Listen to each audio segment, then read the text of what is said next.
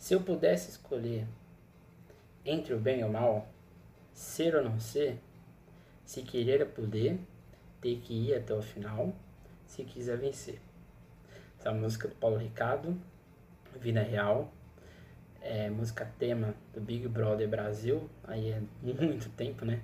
Já fazem mais de 20 anos, é, ou 20 anos, não sei, não lembro. Acho que foi 2001 o primeiro Big Brother.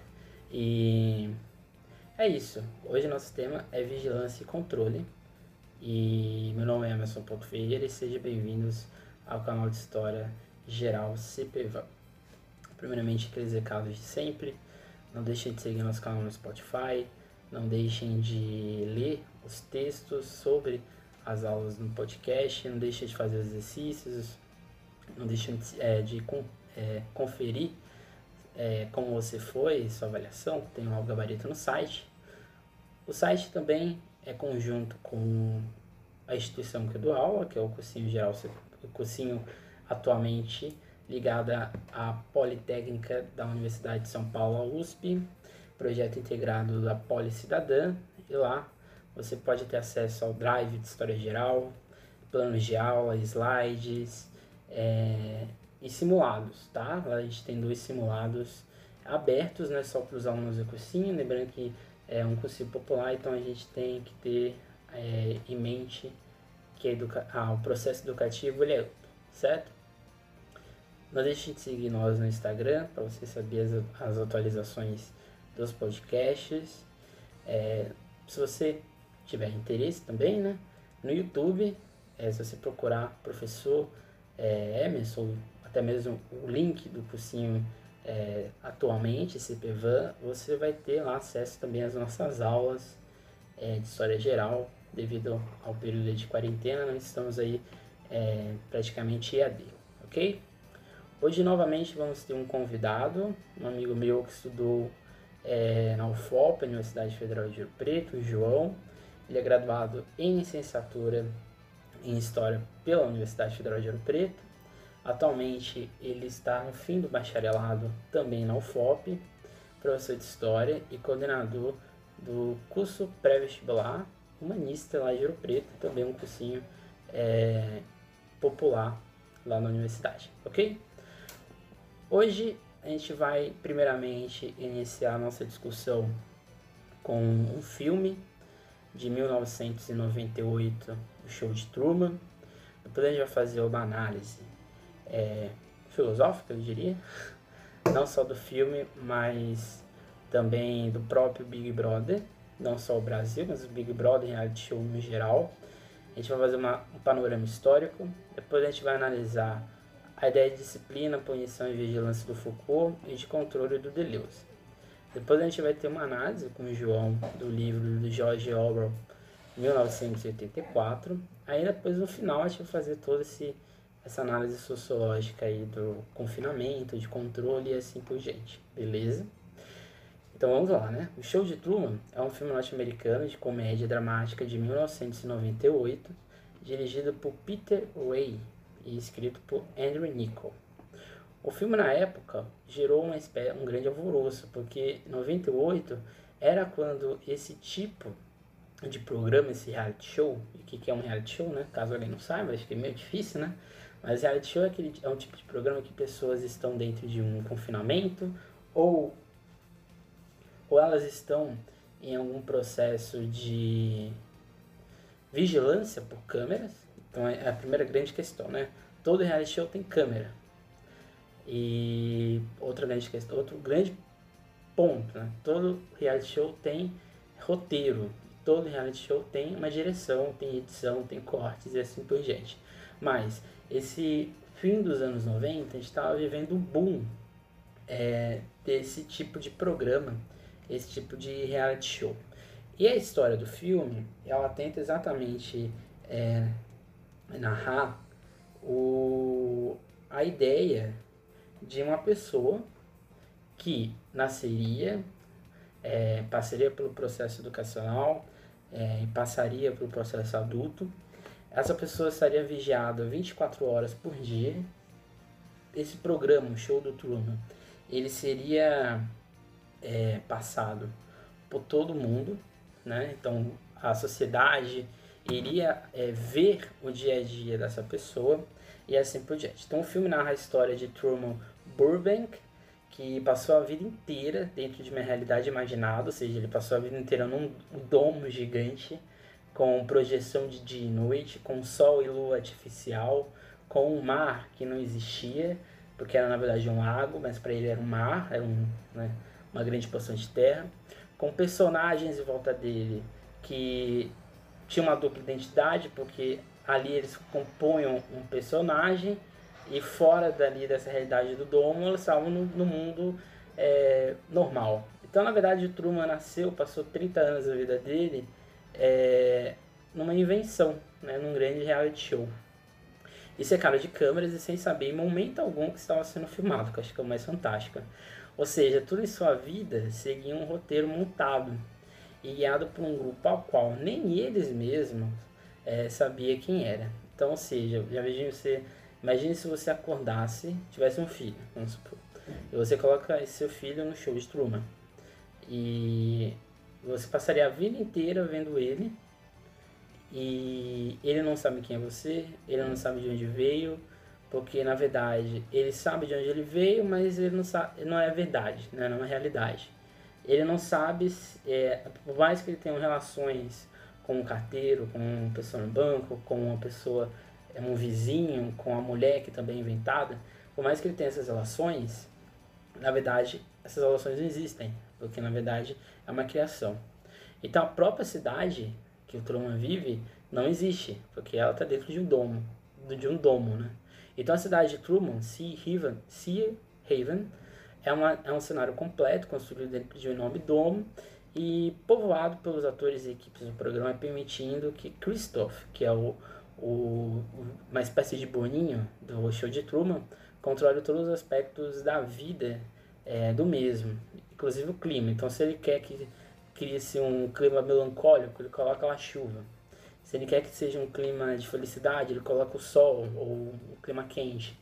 Então, na verdade, é como se ele vivesse num quarto controlado e tudo que está acontecendo ali em volta dele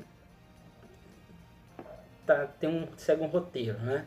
Então, em suma, tudo era feito para que as emoções de Truman pudessem ser obtidas com controle, ou seja, foi já a morte do pai no mar, o que gera medo, distância da água, até porque em teses não há mais Sean Haven. Então, por exemplo, se eles criassem ou pudessem deixar no Truman a ideia de que é, o mar é uma coisa perigosa, ele nunca sairia dali de ter, pela água, né? Então, criasse o medo seria uma forma, uma forma boa.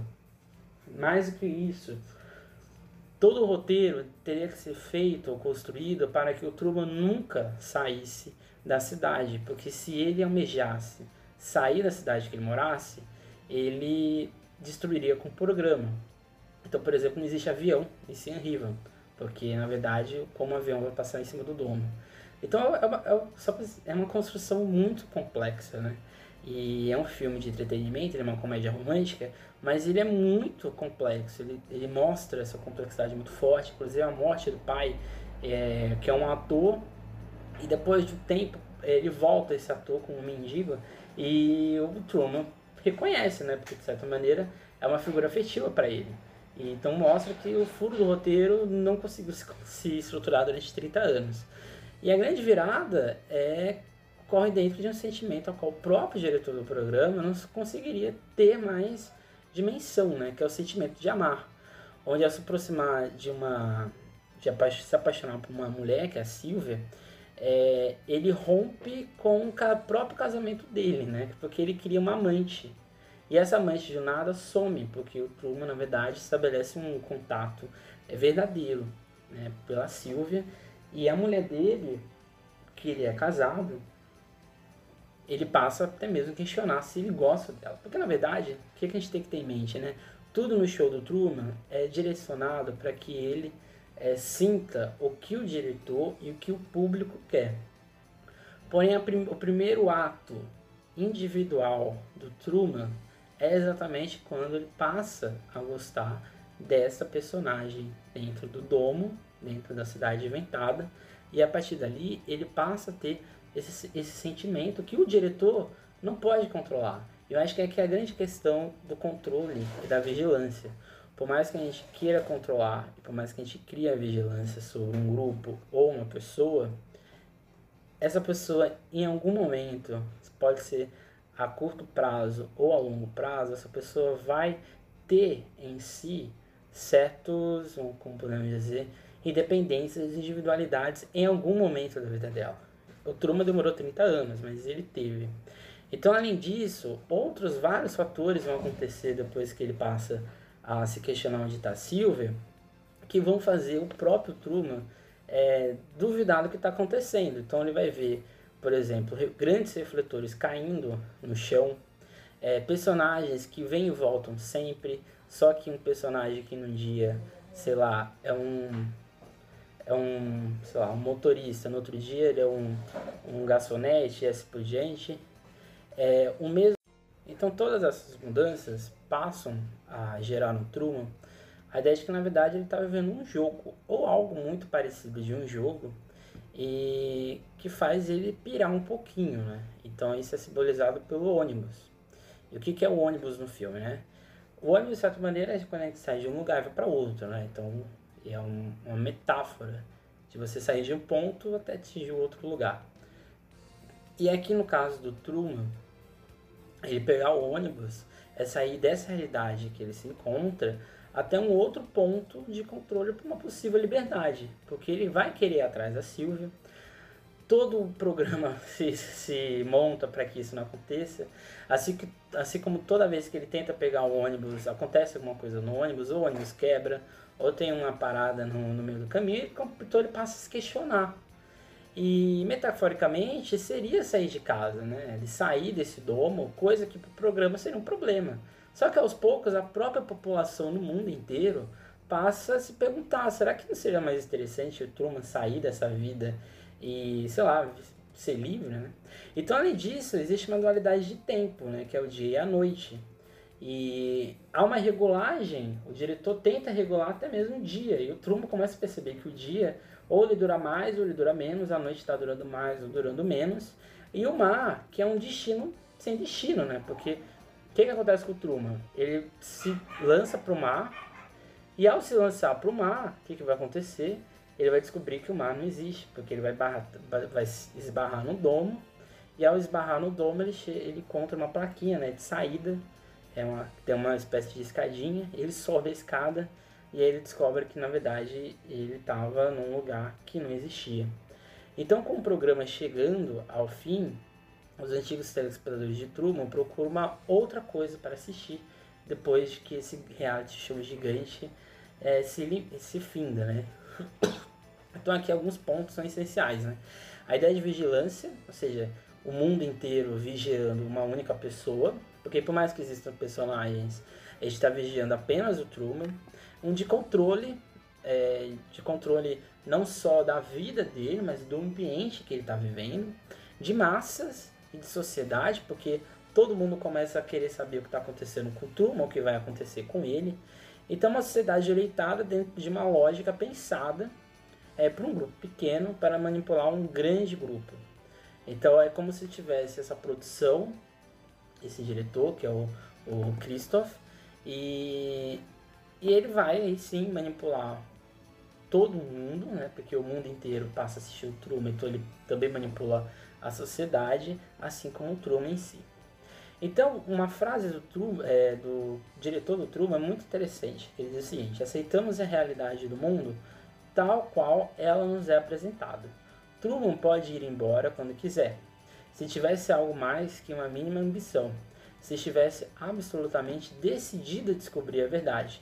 Não poderíamos impedi-lo. Truman prefere a sua cela, ou seja, é, isso é muito importante porque se você, dentro de, um, de uma sociedade de vigilância, uma sociedade controlada, uma sociedade disciplinada, você mexe com as ambições, você mexe com descobrir a verdade, você claramente vai ter uma pessoa sempre saciada. Você vai ter sempre um corpo dócil. E é isso que o diretor tenta criar no show de Truman, porque ele coloca no Truman todo momento, a sua vida inteira, a ideia de que ele não precisa ser o quê? Curioso. Ele não precisa ter experiência para gerar uma empiria ou para gerar a dúvida e assim por diante. E quando ele cria isso, o diretor vai fazer todas as possibilidades, inclusive ele vai contra ele próprio, né? Ao dizer que o Truman teria uma liberdade, o que é uma grande mentira. Então o show de Truman é meio que uma alegoria meio é, distinta do mito da caverna de Platão, né? Só que apenas um prisioneiro que se liberta para abandonar as sombras da caverna e conhecer o mundo real, que no filme, né, já que só tem um prisioneiro, que é o Truman, e os demais atores que entram em série à tela são pessoas que sabem a realidade. O mito do Platão são várias pessoas dentro de uma caverna, dentro de uma caverna. Essas pessoas passam, veem várias é, figuras, né, várias sombras saindo lá do mundo de fora e uma pessoa decide, decide né, sair e perceber que não são monstros, né, são na verdade pessoas. É, e é, é o romper este medo, romper essa ideia de estar, prisionar, de estar prisioneiro que gera o mito do Platão. Então, pensando historicamente, né, a nossa sociedade é, passou sempre por momentos de vigilância, seja na ausência de liberdade individual, de ir e vir desde a antiguidade até a Idade Média. Então, se a gente for pensar em antiguidade, no regime que é totalmente de servidão, você não tem liberdade própria de vir, você não tem pensamento de escolha, você não descobre verdades. A verdade, a escolha está orientada por quem essa pessoa que te orienta faz. Assim como na Idade Média, né? você está no feudo. O feudo não tem muitas novidades, você está sempre em vigilância de um ao outro. E no período moderno, esse controle é muito mais de aparência numa sociedade de antigo regime. Tem um filme chamado Ligações Perigosas que é fantástico, que ele mostra exatamente isso. É uma sociedade de vigilância e controle. Tudo que você faz gera uma consequência, positiva ou negativa. Essas consequências podem fazer você estar bem na corte do Luís XIV ou não. Isso faz com que você esteja inserido ou não nessa corte. E assim como o, é, a sociedade do antigo regime tinha rituais dos mais bizarros, como por exemplo o ritual de comer e de acordar do rei. Então as pessoas se aglomeravam em torno da cama do rei para ver ele acordando, se aglomeravam para ver ele comendo e assim por diante. Então, é, e outra das medidas as mais é, é, loucas, né? Por exemplo, tem um livro do, do Darton que ele vai falar sobre poemas e músicas satíricas é do período moderno. E, e essas músicas não eram só para o rei, né? Assim como o rei sofria várias... É, tinham vários poemas, várias músicas satíricas dele, é, existiam músicas da sociedade. Então a sociedade também era vigiada, controlada por meio dessas músicas, por meio dessas é, pichações, por meio desses poemas, referindo-se às pessoas. E essas pessoas eram eram, na verdade, vigiadas. Né? E até que a vigilância não é só é, social, né? ela também do trabalho, que se acentua no período industrial. Então, quando é, a gente entra no tempo do trabalho, nesse tempo industrial, muitas coisas passam a mudar.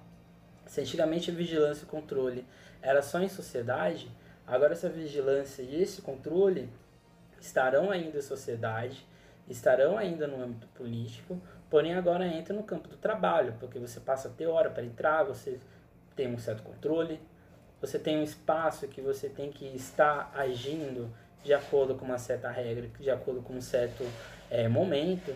Então, você está sempre em observação, você está sempre nesse controle de vigilância, ou seja, estamos em um show de Truman é, diário. Então, um show de Truman que está sempre se repetindo e está sempre acontecendo. Então, assim, tanto na história como na ciência no geral, o período entre modernidade e contemporaneidade é marcado pela reflexão de como vivemos ou passamos a viver é, uma realidade de disciplina, punição e vigilância, aqui pensando de acordo com Foucault, e de controle, pensando aqui com Deleuze. É, essa ideia de disciplina, de punição e de vigilância é o que marca todo o pensamento do Foucault. Então, dessa maneira, podemos dizer que a sociedade disciplinada opera em três quadros, segundo o Foucault. O medo, então, o medo de é, você se torna uma figura, vamos dizer assim, cautelosa pelo medo do que pode acontecer com você caso você rompa essa vigilância. Isso vai gerar, no caso, a ideia de punição. Então você prefere estar dentro de uma disciplina do que estar com é, a possibilidade de romper isso, mesmo que, sendo, mesmo que se você romper, vai melhorar a sua vida.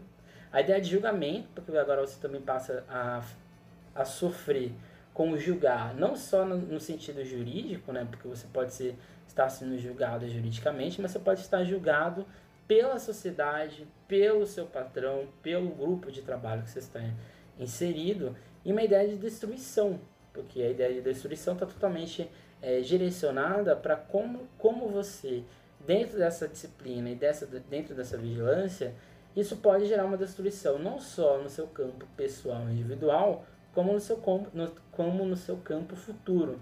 Então, o medo, julgamento e destruição é um quadro, são quadros que geram a sociedade disciplinada.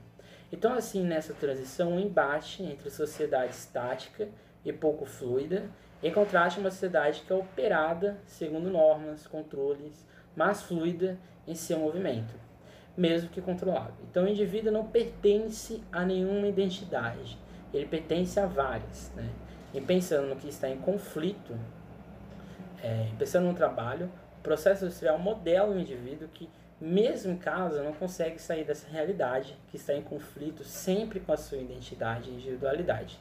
Então, é, esse indivíduo que não pertence a uma identidade, mas pertence a todas, é na verdade um, um indivíduo que não existe, né? é um verdadeiro truma. Ele, ele pensa que ele está vivendo uma realidade, uma realidade que ele tem controle, sendo que na verdade ele está modelado, ele está sendo empastelado por uma realidade que o coletivo ou que um grupo maior opera. Então, são normas e controles que se passam como fluidos, sendo que na verdade não está nada fluido, né? Não é uma sociedade que segue um ritmo normal das coisas, se é que existe um ritmo normal, mas não segue um ritmo normalizado, orgânico, segue um ritmo que na verdade se passa como orgânico, sendo que na verdade ele está cheio de normas, de controle e assim por diante. Então, pensando com Marx, a condição de trabalho gera um conflito entre trabalhar para viver e trabalhar e assim ser explorado, e o que gera uma desigualdade grande. Então, você, na verdade, está sempre em processo de alienação, segundo Marx. Então, quando você pensa que, na verdade, está está trabalhando com um certo prazer, você é introjetado nessa ideia, né? A ideia de trabalho, como a gente já discutiu aqui algumas vezes, o trabalho em si, ele é uma construção moderna, uma construção contemporânea. Ao longo praticamente a humanidade inteira não trabalhava para ter salário ou para ter um lucro a partir da sua força de venda de trabalho. Então, na verdade, é uma alienação contínua. Não que o trabalho seja algo ruim, não estou dizendo isso, mas dizendo que essa concepção de trabalho que a gente tem é uma construção, na verdade, construída.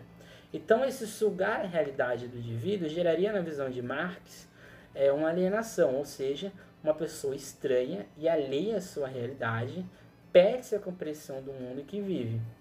Então, é como se fosse criado diversos mecanismos, não só no trabalho, mas fora do trabalho, para criar nessa pessoa a ideia de que ela está sempre o quê? Saciada essa ideia de que ela está sempre no seu auge, no seu grande apogeu da vida. Sendo que, na verdade, é como se ela está crescendo, tivesse uma linha holográfica dizendo que ela está ali ok, sendo que depois dessa linha existe uma linha real que, na verdade, não tem fim. A pessoa tá, poderia, sim, viver uma sociedade em que ele tem um livre-arbítrio e essa própria individualidade. Então, por outro lado, para Foucault, essa possível realidade gera uma docialização do corpo, é como se dentro dessa disciplina gerada em sociedade, a pessoa estivesse sempre o quê? Dócil, o corpo tivesse acalmado. E esse corpo acalmado é, na verdade, uma ausência de individualidade, uma ausência de esclarecimento próprio e racional. Então, é, começa a se gerar diversas modos, diversos modos de controlar isso, né?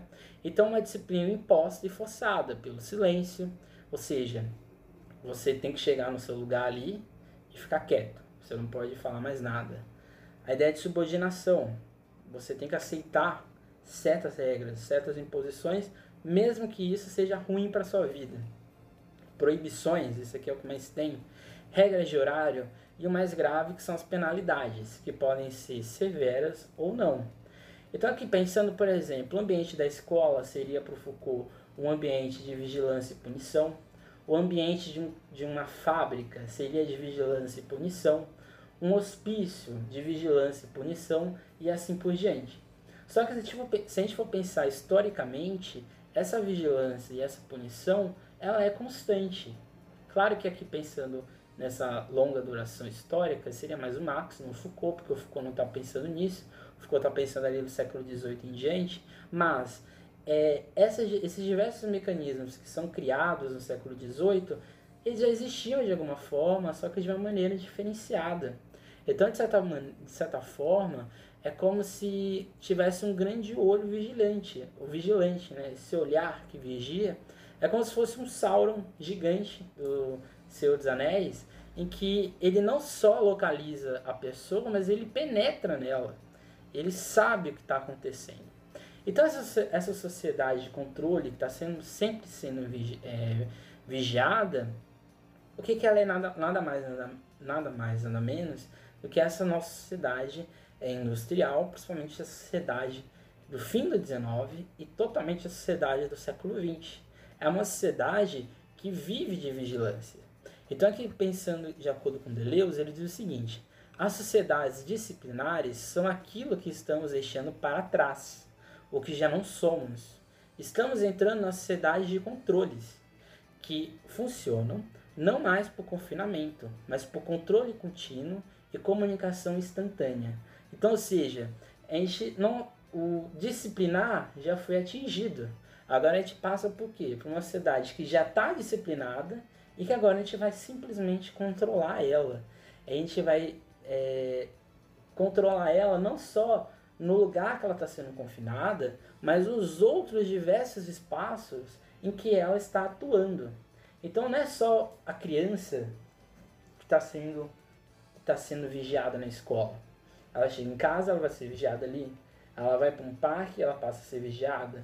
Diversas ações ou diversas questões que ela passa vão ser controladas não só pela escola, mas também pelos pais, pela família, pela sociedade em diante e assim sucessivamente.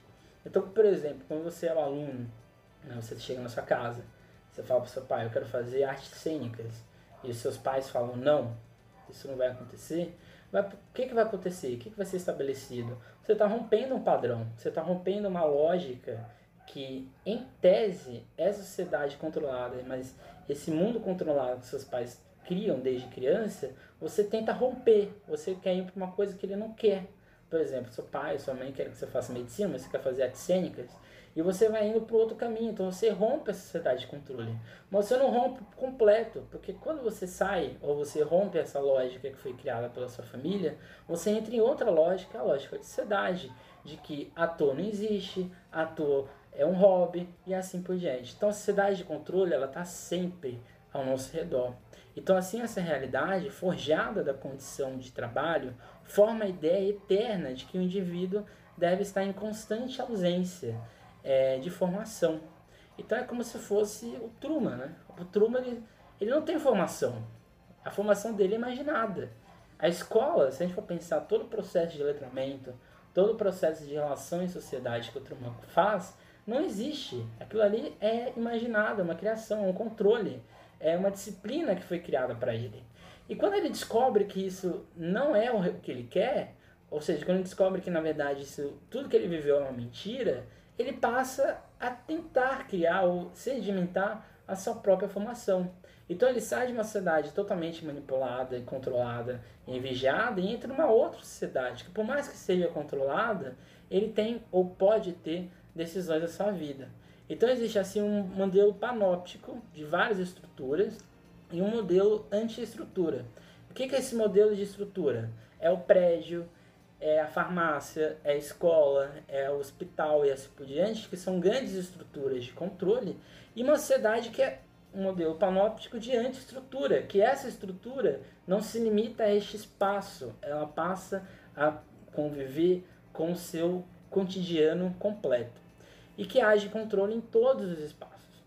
Então essa ideia é importante, agora que a gente vai pensar com George Orwell, é importante a gente ter esse pensamento, porque a sociedade disciplinada é a sociedade desse mundo industrial, esse mundo pós Primeira e Segunda Guerra Mundial, em que os governos vão tentar a todo custo, dentro desse modelo liberal, criar controles, criar mecanismos para docializar esse corpo, para controlar esse corpo e a todo momento não fazer com que esse indivíduo se mantenha livre ou se mantenha na sua própria autonomia. Então agora a gente vai ver o pensamento do, de, do livro de 1984, de George Orwell, e aí a gente vai depois questionar. Então agora passo a palavra para o João. Guerra é paz, liberdade é escravidão, ignorância é força. É com o lema do partido que eu começo hoje a minha apresentação sobre o livro 1984, escrito pelo britânico George Orwell. Olá, tudo bem com vocês? Meu nome é João Paulo, sou professor de História e hoje eu vou apresentar essa obra distópica para vocês. Primeiramente, pessoal, vamos entender o que é uma distopia. A utopia, como lugar ideal, lugar idílico né, do futuro, é a melhor representação que a gente pode ter de uma realidade. A distopia é o não lugar, é o oposto disso. Quase sempre a distopia está marcado com uma ideia de opressão ou de uma singularidade, né, de um horizonte catastrófico, catastrófico. Por exemplo, uma guerra nuclear, uma, é, uma catástrofe climática, e quase sempre ela está acompanhada por um processo político que leva a essas situações, né? Um estado opressor, né? onde a singularidade de, do indivíduo ela corre risco, é um lugar de opressão e violência, ok? Então, é 1974 é um romance distópico. É dentro desse horizonte que ela participa. Está dentro da obra de ficção científica, né? Como grande parte, ou pode também ser classificado como uma obra do romance ficcional inglês, tá? Depende muito dessa classificação, tá? Porque por muito tempo a ficção científica foi relegada, né, ao, ao ramo literário infanto-juvenil. Hoje em dia essa modificação está acontecendo. E por que, que esse livro está em alta, pessoal? Primeiro, por conta das questões políticas, ambientais né, e sociopolíticas que tem por trás hoje da realidade. Tá? Aí que está uma pegada desse livro. Porque esse livro ele, ele é considerado um livro que causa muita distopia em si, ela causa muito desconforto aos seus leitores. E esse livro ele traz, né, ele não é um livro exagerado. Por quê? Porque George Orwell, quando escreve em 1949, já escreve dentro da sua realidade de possibilidades né, compreensíveis de um futuro. Ou seja, uma projeção possível. Tá? O que está acontecendo nesse livro? O que, que esse livro vai trazer? O que que, qual que é o enredo principal desse livro? Vai trazer a história de um funcionário do Ministério de Ficção, né, que é o Wilson Smith. Esse Wilson Smith, ele leva uma vida extremamente sem perspectiva, dentro de uma sociedade totalmente destruída, tá? O Wilson Smith, ele é funcionário no, nesse Ministério da Ficção, né, nessa, nesse setor da ficção, que ele tem o quê? Criar no, novas narrativas a, par, a, partir de fatos cotidianos, tá? Que enobreçam o partido. Então vamos explicar o partido? O partido, pessoal, é a representação máxima de uma sociedade, da sociedade autoritária, né, desse estado policial que vive Wilson Smith, que tem no auge dessa sociedade o grande irmão. O grande irmão é um líder, né, lá na dominação carismática lá do, do, do Weber, né, é, ele está lá colocado que é um, um, um, líder de alta devoção, extremamente autoritário. Tá? O que, que se caracteriza o partido e essa realidade que o Wilson Smith vive? É alta vigilância, vigilância absoluta sobre o pensamento e, o, e as ações desses indivíduos que vivem nessa sociedade. É um estado de polícia, tá? Eles vivem pelo partido e para o partido esse slogan que come... esse slogan que eu comecei a, a apresentação, guerra é paz, liberdade é escravidão ignorância é força, demonstra muito bem como é que a sociedade se coloca, tá? É quase que praticamente uma sociedade dos opostos, tá? Isso é bem trabalhado, por quê? Porque essa sociedade, após uma guerra, uma guerra mundial, né, nuclear, ela vai ser, ela vai perder seus valores, tá? E aí vai transformar esse mundo, né, em três grandes impérios modernos ou três grandes partes, né, três grandes impérios ou três grandes blocos, né, geográficos chamados Oceania, a Eurásia e a Lestásia, tá? A Oceania é onde que a América, a Islândia, o Reino Unido, a Irlanda, parte da África e a Oceania vai fazer parte, tá, pessoal? Vai se passar esse romance em Londres, acredita-se que seja Londres, tá? E o Wilson Smith, ele tem uma passagem interessante, por quê? Porque ele começa, quase sempre dentro dos romances distópicos, ele começa a ter uma, uma, uma perspectiva diferente sobre a realidade que ele está vivendo.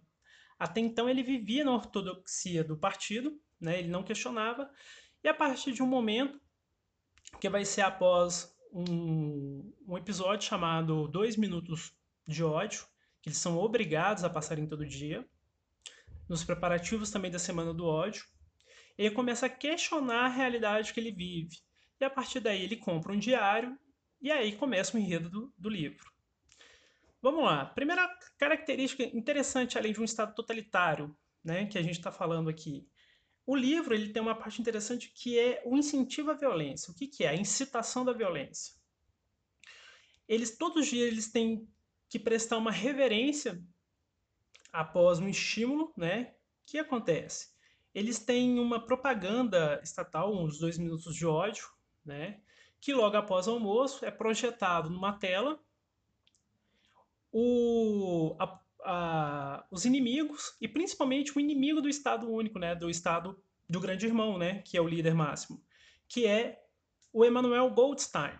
Isso é interessante, pessoal. Por quê? Porque todos os sistemas ditatoriais, todos os sistemas totalizantes e toda aglutinação de um discurso movido à força, ele precisa principalmente de um inimigo comum, tá? Isso é muito bem trabalhado na obra de George Orwell, quando ele vai fazer a Revolução dos Bichos, né? Ou Quinta dos Animais, tá?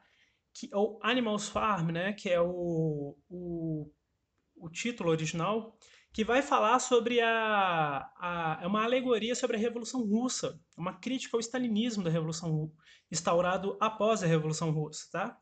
É uma traição à Revolução.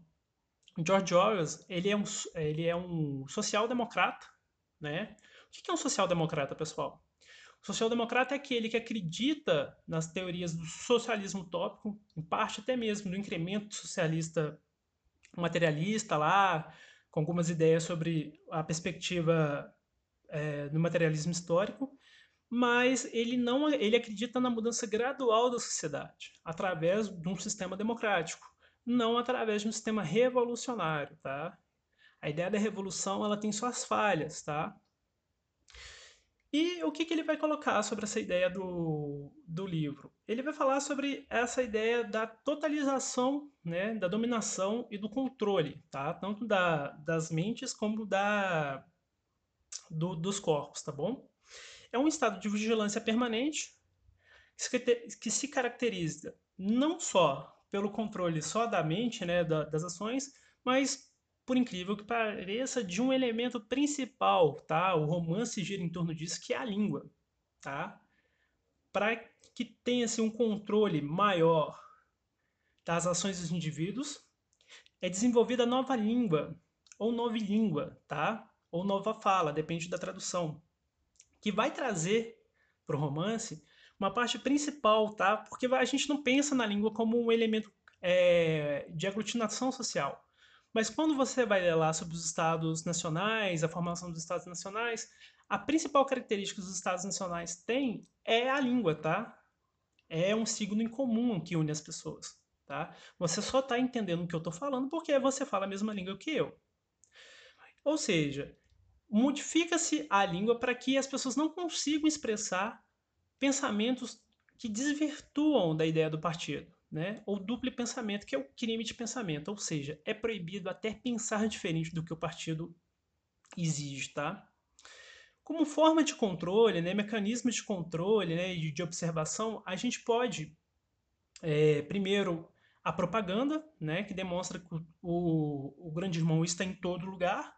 Então, todo lugar do romance que você está lendo você tem um pôster enorme do, do grande irmão e tem uma frase: o grande irmão está olho, de olho em você, né? Ou ele está te observando. Dentro de cada apartamento de todos os lugares há microfones, helicópteros e pequenos espiões, que as crianças são treinadas como espiões, lembra muito a juventude hitlerista lá da Segunda Guerra Mundial, né? Para entregar os adultos, seja pais, parentes, né? É, elas são espiões. E também tem as teletelas, que são televisores, né? Que estão em todos os lugares transmitindo é, notícias oficiais. E essas notícias oficiais é, você não tem como desligar.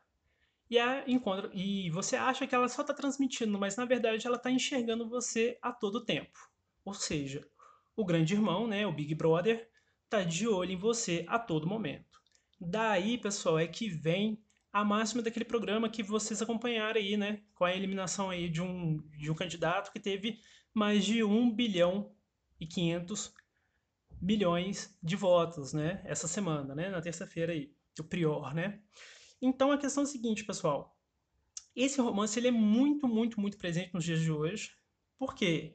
Porque a ideia de controle, a ideia de notícias falsas, igual o Wilson Smith, ele trabalha, né, ele é um funcionário lá do, do, do, do Ministério da Informação, né, que ele trabalha sobre a questão da, da, da no ramo da ficção, ele pega informações né, que já tinham sido feitas e reescreve elas. Tá? Há um controle do passado. Isso é bem colocado no livro. Quem controla o passado controla o futuro. Quem controla o presente e quem controla o presente controla o futuro. Ou seja, esse estado ele só sobrevive através da reescrita da história.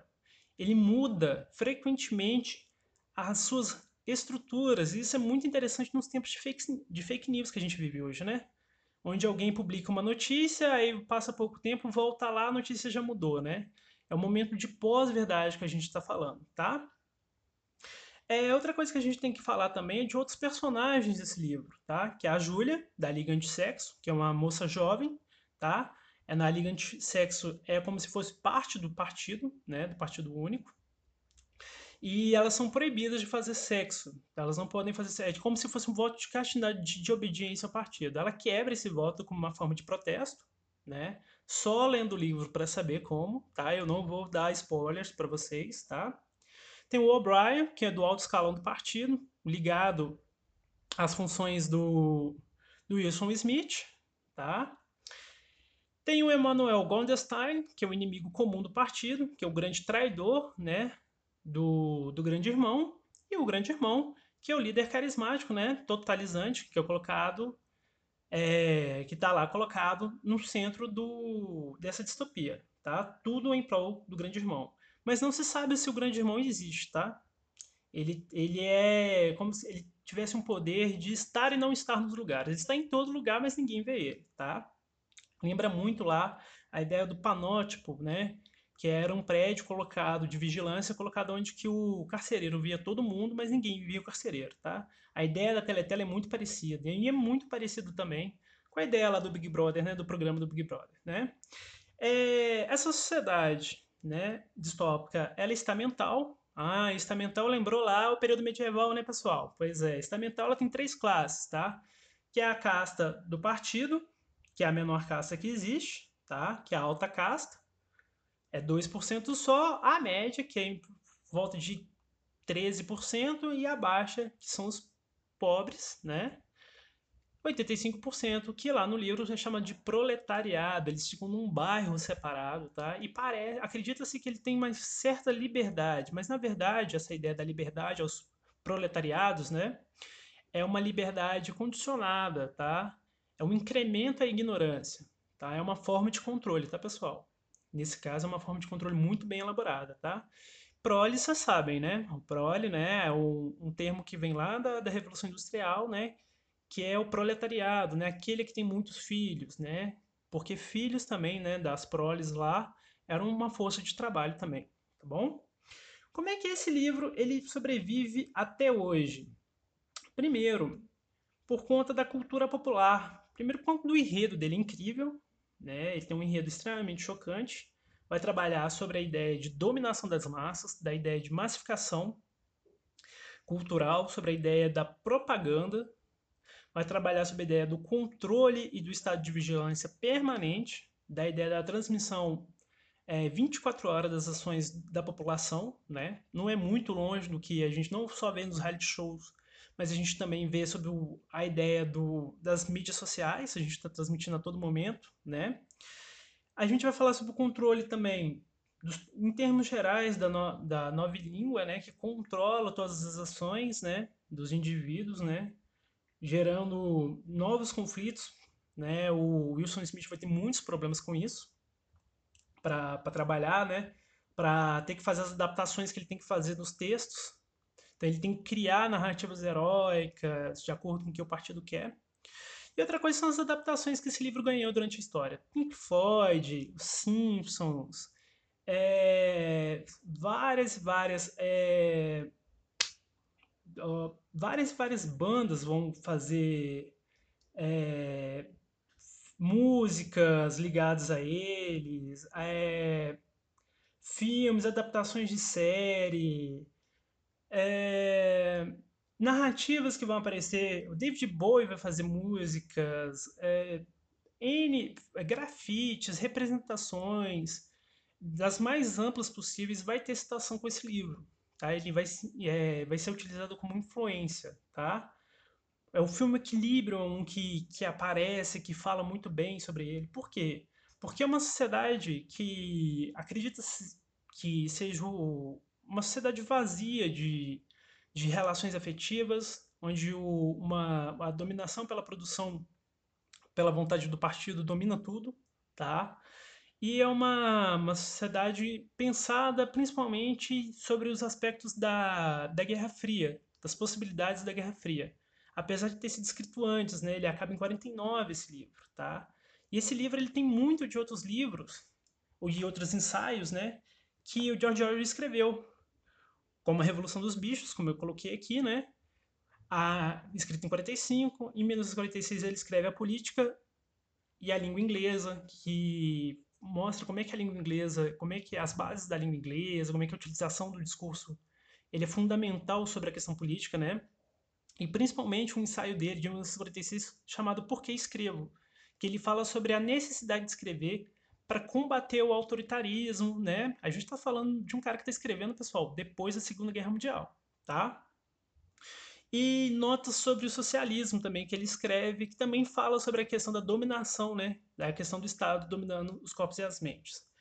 É, outra coisa interessante que a gente também pode falar desse livro, pessoal, é que é extremamente é, nos faz pensar muito sobre a questão da, da, da realidade, é a questão do individual perante as massas, né? Quanto que você é você mesmo ou que você corresponde ao padrão esperado, né?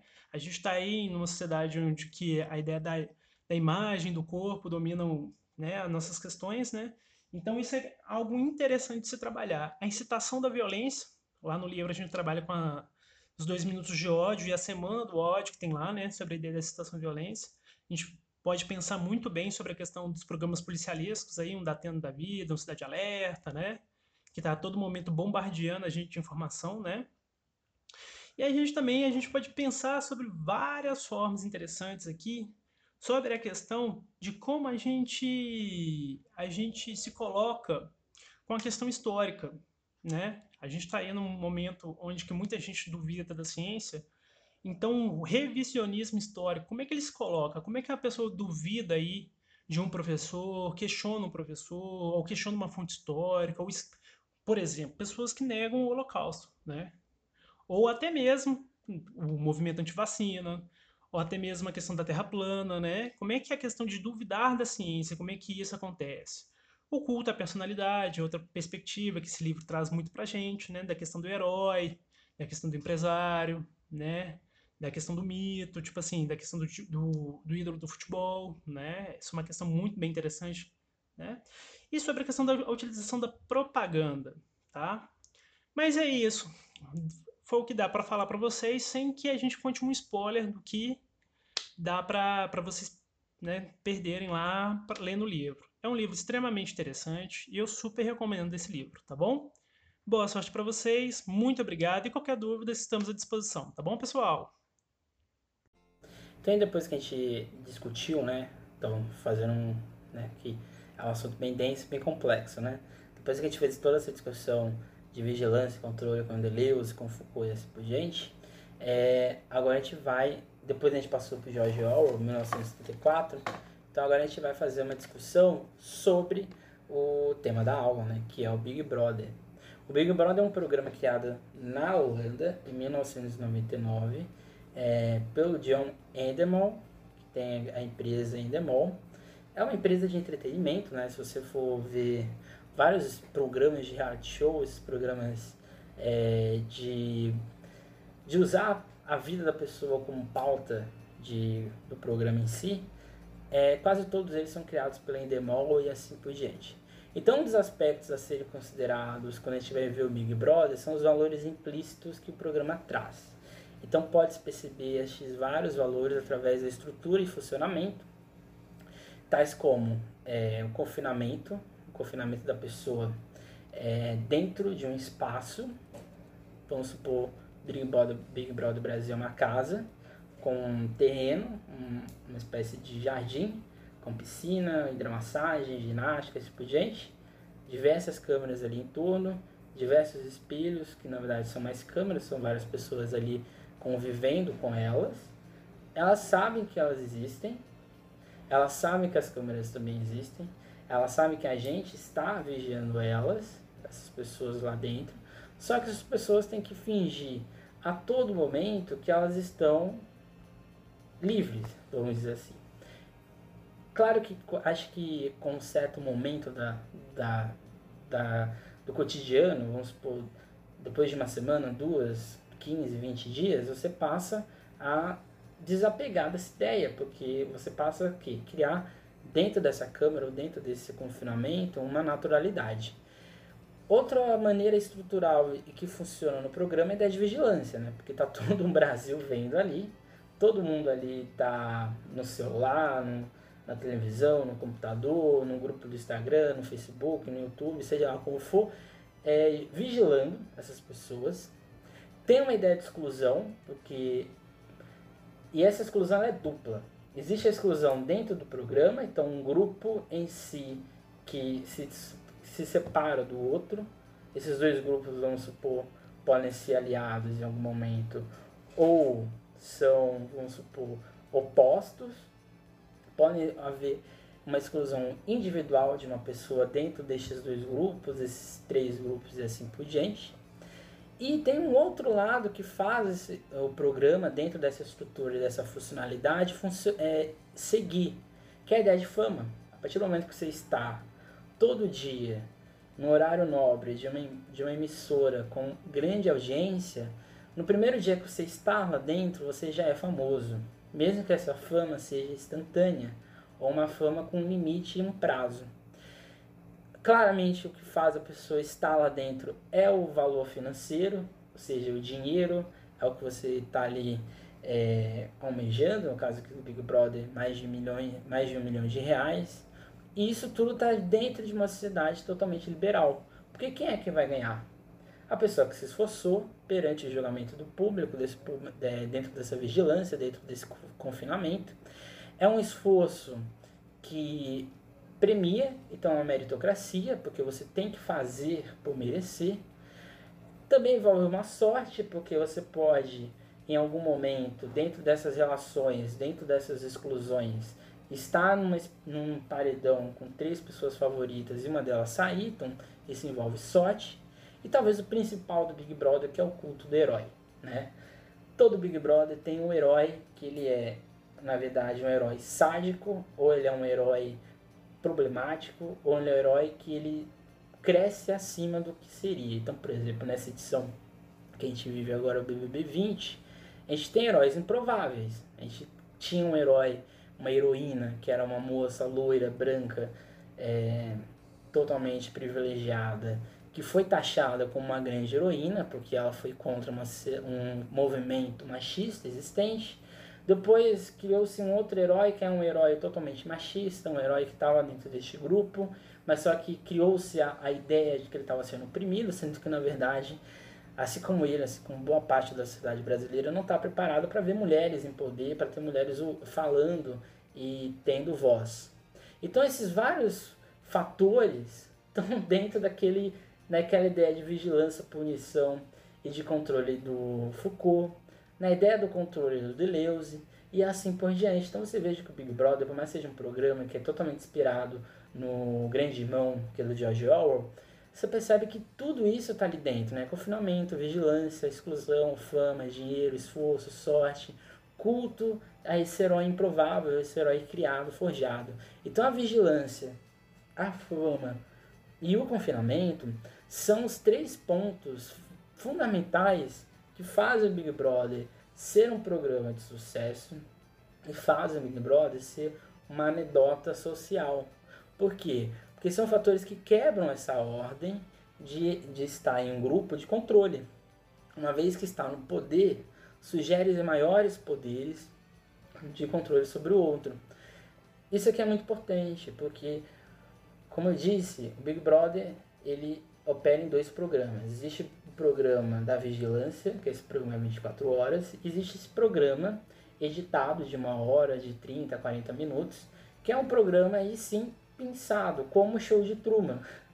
Por mais que o show de Truman seja ali 24 horas, o diretor poderia pegar aspectos do show de Truman e fazer ele ser um vilão, fazer ele ser um mocinho, fazer ele ser uma pessoa incompreendida e assim por diante. Então isso aqui é muito potente. O Big Brother, você não tem autonomia até mesmo enquanto é, espectador. Porque você pensa que você tem uma autonomia. Porque na verdade você está sendo vigiado pelo grupo opositor. Quando você faz uma postagem no Facebook, no Instagram, é, você comenta alguma coisa, pode vir várias, vários boots, várias pessoas te atacando, várias pessoas te elogiando, te apoiando. Então, na verdade, você não, também não tem individualidade, você também não tem autonomia, você também está dentro deste espectro. Então, assim, o Big Brother nos insere dentro de uma realidade de controle constante de nós sobre as pessoas da casa, que acho que é o mais óbvio, mas também transformados em estrelas do momento. Porque a gente faz essas pessoas serem estrelas, né? É, instantâneas e a gente pode acabar com a vida delas em um minuto. Que vivem uma realidade de um glamour excêntrico, que eu acho que é mais, é, mais bizarro, né? São pessoas que a gente nunca viu na vida, que a gente faz elas serem importantes, a gente cria um glamour nelas e que depois de um tempo a gente esquece delas. Então, na verdade, é um entretenimento oportunista. Então, o Brasil não funciona depois do carnaval, o Brasil funciona depois do Big Brother. Então, é, ao mesmo tempo, é, nós também somos vigiados a todo momento, porque as nossas ações de sociedade estão gerando em torno de uma cobrança, essa cobrança de a gente estar ali nessa, nesse ativismo, nessa militância, ou nessa defesa anti-militância, assim por diante. É, a gente está todo momento sendo julgado nas nossas ações, dentro dos nossos próprios grupos, e assim por diante.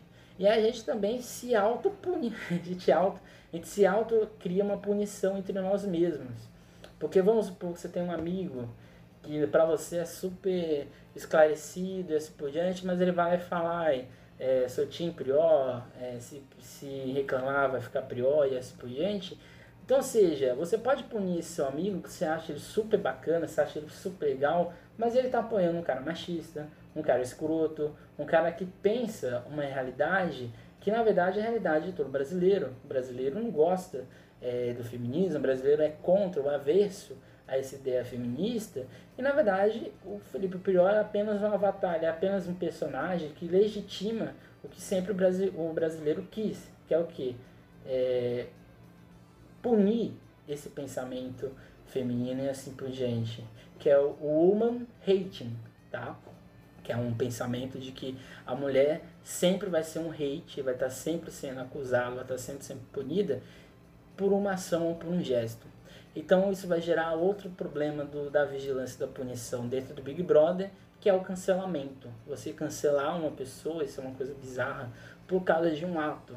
Então se uma pessoa diz que tal pessoa é feia, você já é cancelado, porque essa pessoa está sendo super hipócrita Se a pessoa diz que o cara está sendo vitimista, ah, é cancelado, esse por diante. Se a pessoa não age de maneira ruim, está sempre certa ou sempre correta, ela é cancelada, porque essa pessoa não tem erros. Então você percebe que o Big Brother, ele não tá, ele não é só um Big Brother dentro, ele é um Big Brother fora. Porque é um programa super liberal, super capitalista, que está ali apenas por dinheiro, e ele move, na verdade, as pessoas fora dele. É como se as pessoas lá dentro fossem um Truman.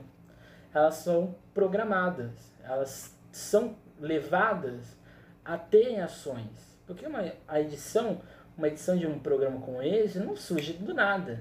São, é todo um processo de escolha, é todo um processo de pegar pessoas que tenham contradições e assim por diante, para que elas, dentro de um grupo, passam a agir de acordo com essas contradições dela. Então essas pessoas são apenas instrumentos, apresentadores de um programa. Enquanto que a gente que está fora é a gente que está fazendo toda essa análise. É a gente que está, na verdade, sendo manipulado pela gente mesmo. Então, ou seja, vivemos uma realidade presente de criar heróis e vilões, de julgar ações, de corroborar ou não com machismos, preconceitos e racismos.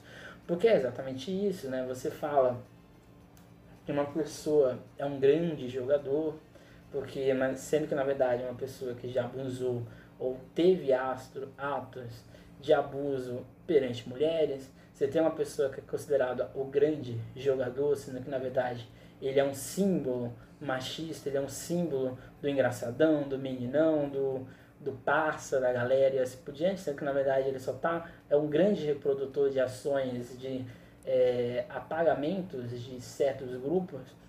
Então na verdade você está mexendo com isso. Porque o herói de um pode ser o vilão de outro, o vilão de um pode ser o herói do outro e assim por diante. E são julgamentos constantes, né, que fazem a pessoa, é, vamos dizer assim, passar o pano, que é uma expressão horrorosa, mas faz a pessoa achar que aquilo ali pode ser relevado, que está em jogo é entretenimento. Então você vê como a, pessoa, como a sociedade se ela é sádica.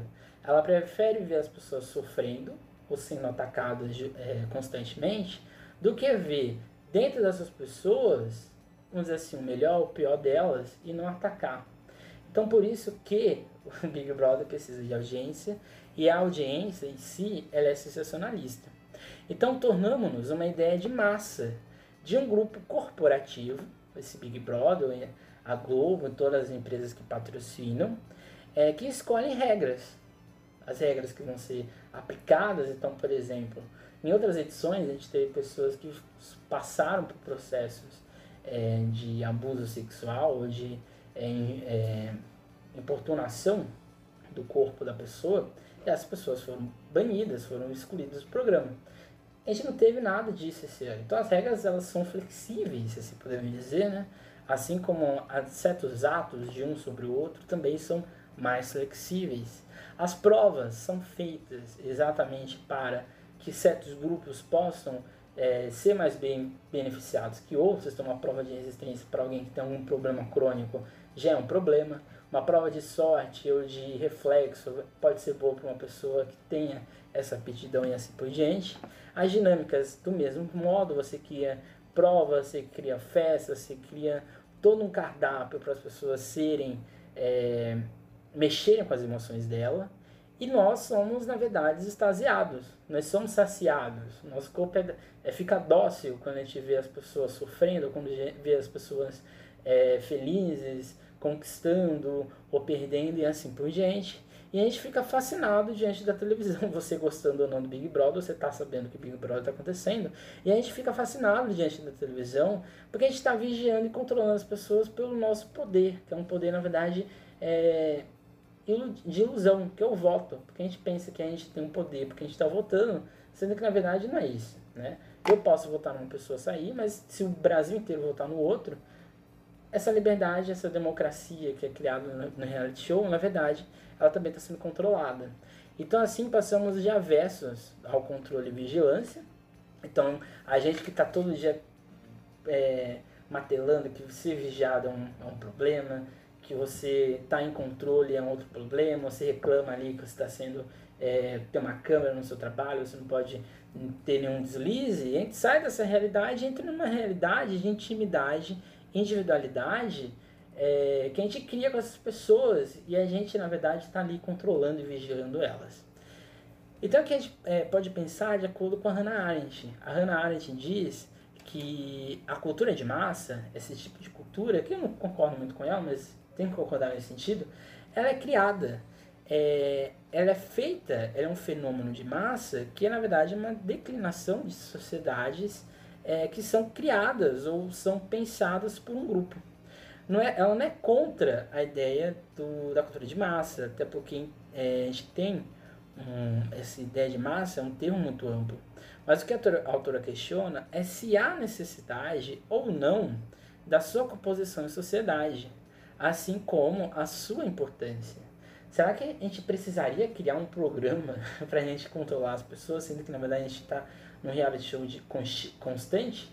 Ou na verdade é, é criar um programa de reality show constante para a gente mascarar ou fingir que a gente não vive esse controle e a partir do momento que a gente tem o poder em mãos, a gente pode controlar e assim a gente é saciado. Não sabemos. Então o vencedor é o que padroniza o modelo é, de ser na cultura atual. A gente, aqui é uma questão muito clara, né? A gente teve, pegar os dois últimos vencedores do Big Brother, a gente teve uma a Gleice em 2017, não, 2018. Em 2019 a gente teve aquela pessoa super racista e esse ano a gente não sabe quem vai ganhar, mas a gente vê que é o que? O vencedor do Big Brother normalmente é o reflexo da sociedade atual. A Gleice ela estava num momento que a bipolaridade não existia, então a vitória dela foi vista como uma coisa assim bem interessante. A vencedora do ano passado, a gente estava aqui naquele momento né, de relativizar tudo que estava acontecendo. Então, uma pessoa racista ela é engraçada, ela é uma pessoa é, que na verdade ela está errando, mas sendo que na verdade ela está reproduzindo sempre constante. E aqui é outra coisa muito importante. A pessoa às vezes está dentro de um racismo estrutural e ela não sabe que ela está sendo racista. E no caso da moça do ano passado, a Paula, ela estava em constante ato racista, em constante naturalização desse racismo. Então o vencedor, ele é o escolhido na sociedade como uma pessoa que está refletindo o momento atual. E é aquele que perde a intimidade e a identidade, porque normalmente o vencedor, esse grupo que é mais famoso, ele sai do, da sua anonimidade do ser anônimo, ele passa a ter um recurso financeiro, ele passa a estar num grupo fora do padrão social e ele passa também a ser agente de controle e vigilância. É, e ele se afasta dos seus, dos seus né, e se submete a uma experiência de prisão, show, e é julgado e sentenciado a cada comportamento e apresenta maior tolerância à privação. Enfim, aquele que muito perde e no final é referenciado como vitorioso. Então, assim, a ideia de pensar a vigilância e controle de acordo com Big Brother, ou de acordo com o livro do George Orwell, ou pensar de acordo com Foucault, com Deleuze e assim por diante, é um modo de a gente é, agir em sociedade e de a gente questionar tudo isso, beleza? Então a aula de hoje foi assim, foi uma aula bem complexa, uma aula bem é, interessante. Espero que tenham gostado. E não deixem de seguir a gente no Spotify, no Instagram, acessar o nosso site e assim por diante. Meu nome é Emerson Paulo Ferreira e até mais.